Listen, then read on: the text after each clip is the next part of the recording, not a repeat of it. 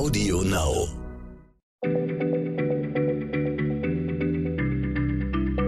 Schneller Schlau, der kurze Wissenspodcast von PM.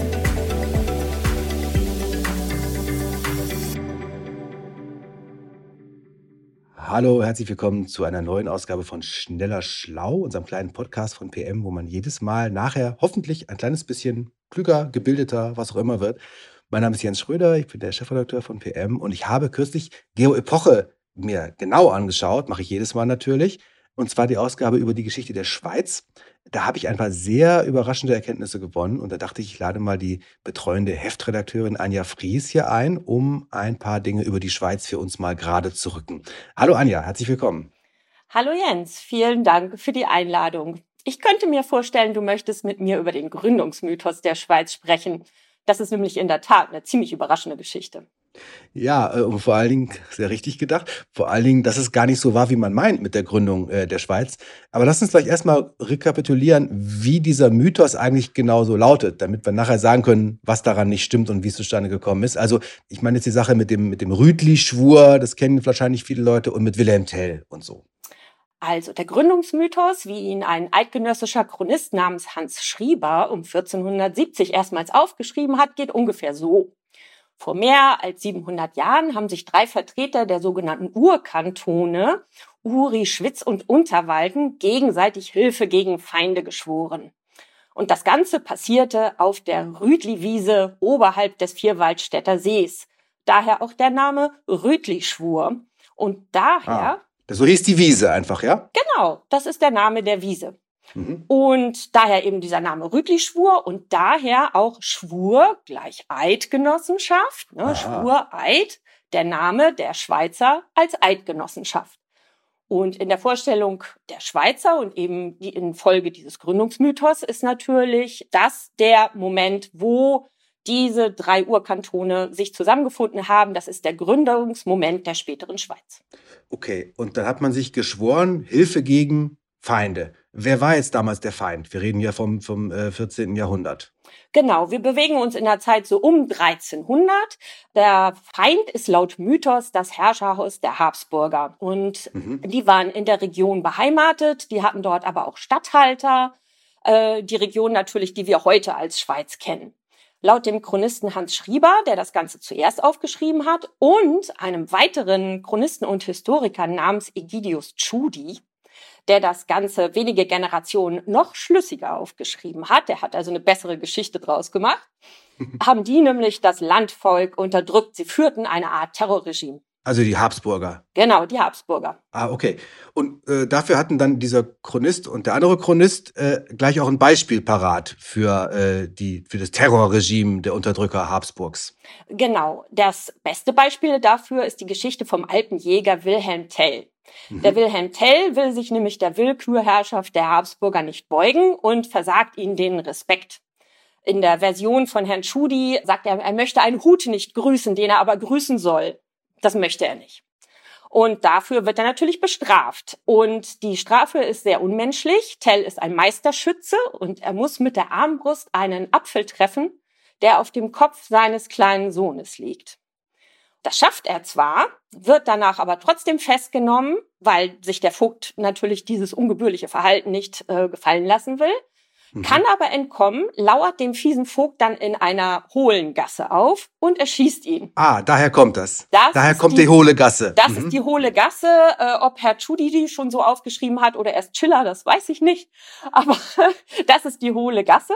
Darauf bezieht sich das. Und das ist sozusagen das Fanal für den Aufstand der verbündeten Eidgenossen. Dann stürmen sie los, stürmen die Burgen der Habsburger und brechen so deren Herrschaft. Also der Mythos ist eine 1a echte Freiheitskampfgeschichte. Okay, klingt sehr vorteilhaft für die äh, Leute, die den Mythos sich ausgedacht haben. Okay, aber wann genau soll das jetzt alles passiert sein? Wir waren ja beim 14. Jahrhundert irgendwo und äh, das gibt es eine Datierung? Gute Frage und gar nicht so einfach zu beantworten.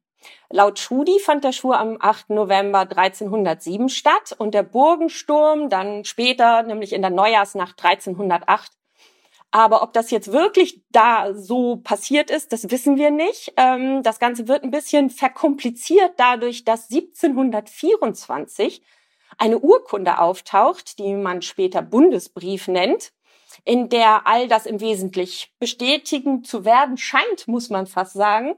Mhm. Ähm, weil da geht es auch um ein Dreierbündnis, genau dieser drei Urkantone. Aber diese Urkunde ist komischerweise auf den Anfang August 1291 datiert. Also das ist alles ein bisschen knifflig. Okay. Ja, und äh, du hast gesagt, das scheint das zu bestätigen irgendwie, generell diese, diese Geschichte. Aber irgendwann kam dann ja raus, das habe ich ja am Anfang schon vorweggenommen, das stimmt dann doch alles gar nicht so ganz richtig. Ne? Genau. Zum ersten Mal hat schon recht früh sogar jemand Zweifel angemeldet. Das war der reformierte Pfarrer Uriel Freudenberger. Das war 1760, hat er schon vermutet, dass das alles gar nicht stimmt. Er hatte nämlich herausgefunden, dass äh, dieses Apfelschussmotiv aus einer dänischen Chronik äh, stammt, also gar nicht originär schweizerisch ist. Und also das gab's schon vorher, die war noch viel älter, diese Chronik. Nee, die Chronik nicht, aber das Motiv, dass jemand auf so eine Probe gestellt wird. Mhm, mh. Also das, das ist ja eine schlimme Probe. Stell dir vor, du musst auf deinen Sohn schießen. Ja. Äh, und dieses Motiv, das ist älter. Das kam eben schon in einer dänischen Chronik vor. Das ist so eine Art Wandersage, die dann einfach für die Schweiz umgeschrieben worden ist und auf diese Figur dann des Wilhelm Tell Mhm. Ähm, da dieser Mythos aber als identitätsstiftend für die äh, künftigen Schweizer äh, schon so wichtig geworden war, hat die Obrigkeit das nicht gewollt, dass gegen diesen Mythos agiert oder geschrieben wird. Und deswegen mussten Freudenbergers äh, Schriften öffentlich verbrannt werden. Also diesem Pfarrer, der das quasi aufgedeckt hat, dass das gar nicht stimmen kann, dem wurde der Mund verboten. Im Prinzip ja. Okay. Gut, und heute hoffe ich mal, gehen Historiker so ein bisschen objektiver an die Sache ran und haben jetzt rausgefunden, wie es wirklich war oder, oder sein, äh, wirklich hätte sein können. Das stimmt. Dazu haben wir einen sehr, sehr feinen Text äh, in unserem Heft, nämlich von dem Historiker Volker Reinhardt, der äh, an der Universität Fribourg schweizerische Geschichte lehrt. Und der erklärt, wie erst in den vergangenen Jahrzehnten die wahren Geschehnisse ans Licht kamen. Die sind natürlich viel komplizierter als die schöne, knackige Mythosgeschichte. Hm.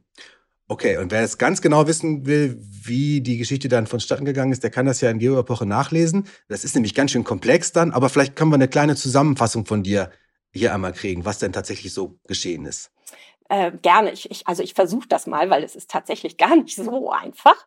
Aber grundsätzlich kann man sagen, der Chronist Hans Schrieber hat den Rüttli-Schwur und auch die Tell-Geschichte erfunden.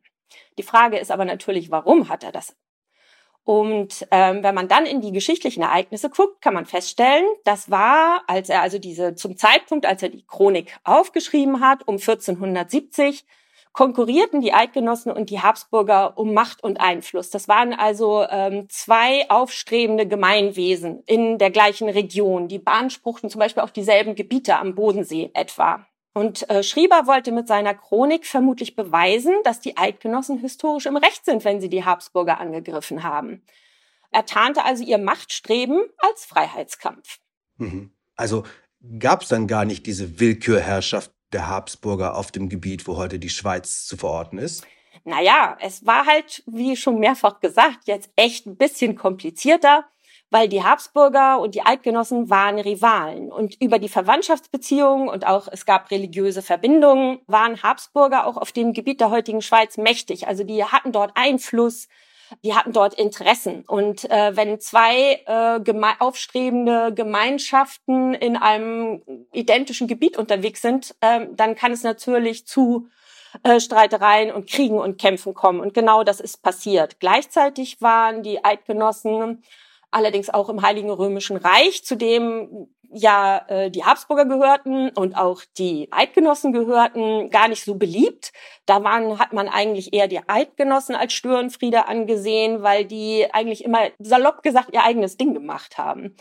Äh, während ansonsten die Fürstenhäuser herrschten und denen waren diese äh, autarken Stadt- und Länderorte, die sich da Eidgenossen nannten, äh, einfach suspekt.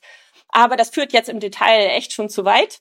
Hier reicht es vielleicht, es einfach so zu sagen, wie es auch Volker Reinhardt im Heft zusammengefasst hat. Und das ist jetzt fast ein Zitat, dass sich nämlich die Eidgenossen mit Hilfe des mächtigen Mythos als unschuldige Opfer und Verteidiger alter Rechte in Szene setzten. Das war einfach eine geniale Propagandastrategie. Ja, und eine, die offenbar über mehr als 500 Jahre funktioniert hat. Äh, ganz toll, weil heute ja tatsächlich immer noch sehr viel geglaubt wird. Diesen Rütli-Schwur hat es gegeben und das ist, der, das ist die Gründung der Schweiz gewesen. Aber ganz so war es nicht. Das hat uns Anja Fries heute erklärt. Vielen Dank. Das Heft ist wirklich sehr zu empfehlen. Geoepoche Schweiz. Wer das noch genauer und andere Dinge über die Schweiz auch genauer nachlesen möchte, der sei herzlich dazu eingeladen. Für heute war es das. Vielen Dank. Danke fürs Zuhören. Tschüss, Anja. Tschüss, danke. Schneller Schlau, der kurze Wissenspodcast von PM.